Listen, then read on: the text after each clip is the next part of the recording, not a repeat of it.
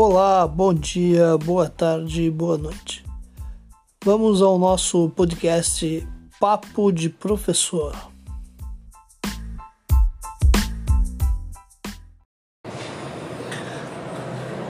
Olá, bom dia, boa tarde, boa noite. Estamos então no meio de mais um semestre, acabando o ano.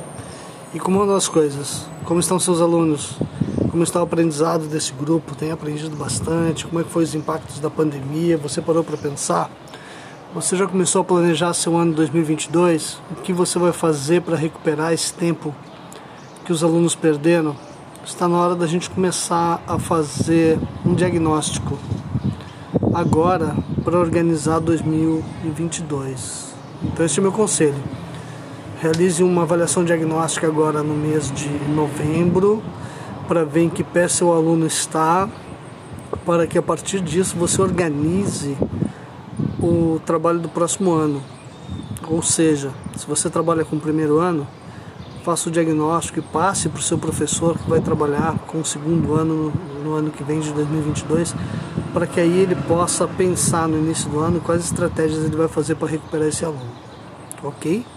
Então fica a dica.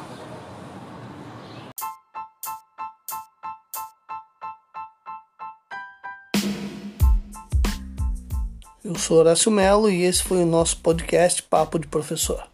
Você me encontra no link aboutme barra Horácio Melo, Horácio com H, Melo com dois L's.